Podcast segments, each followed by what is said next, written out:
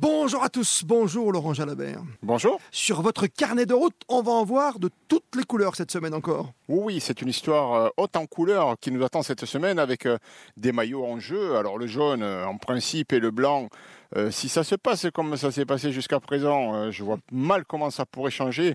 Pogacar semble bien installé dans un fauteuil, sur son trône même, euh, en direction de Paris.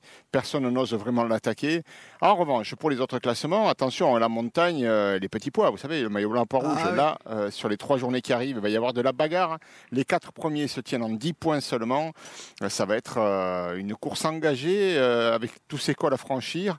Et ce, dès à présent, hein, dès aujourd'hui. Et puis, il y a toujours l'interrogation autour du verre. Certes, Cavendish est le plus rapide, il l'a montré à plusieurs reprises sur ce tour, à quatre reprises, il a, il a remporté des étapes, mais il faut arriver à Paris pour amener le verre. Et il le sait bien, donc euh, ces Pyrénées, elles vont être terribles pour lui aussi, il va falloir qu'il s'accroche et qu'il rentre dans les délais.